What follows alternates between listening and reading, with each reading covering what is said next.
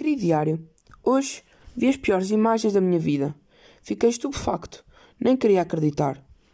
Fui à praia e vi muitos peixes a flutuarem no mar. Havia muito plástico a boiar. Os peixes estavam mortos, sem brilho, com um olhar baço, e a água estava suja e escura. De seguida, almocei com a minha família num restaurante ao lado da praia. Claro está, fui incapaz de comer peixe, pois só vi aqueles olhos a censurar-me. Saboreei a salada e as batatas e afastei o prato. Bem longe, vi uma fábrica. Deitava fumo e os gotos estavam direcionados para o mar. Pensei, como poderíamos fazer isso a nós mesmos? Quem despeja lixo no solar? Limpamos o pó e contratamos quem o faça. Mas, sem pudor, sujamos a casa que todos partilhamos.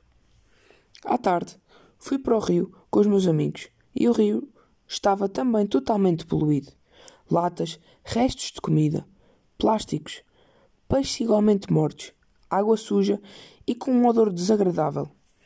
Que desilusão! Depois fui ao parque. Vi beatas de cigarros, garrafas partidas, restos de comida no chão, provavelmente de piqueniques. As pessoas divertem-se e ignoram o espaço à volta. É delas, sim, mas de todos nós também. À noite fui para a casa do meu tio jantar. Ele era pescador ele disse-me que hoje em dia é muito triste ser pescador. Eles veem a sujidade do mundo no mar e na terra. Espero que a alma seja mais limpa, pois só assim haverá esperança em que todos nós cuidemos do mundo que a todos pertence. Querido diário, eu fiquei a pensar nisto tudo que vi hoje e vemos-nos como os extraterrestres do planeta Terra.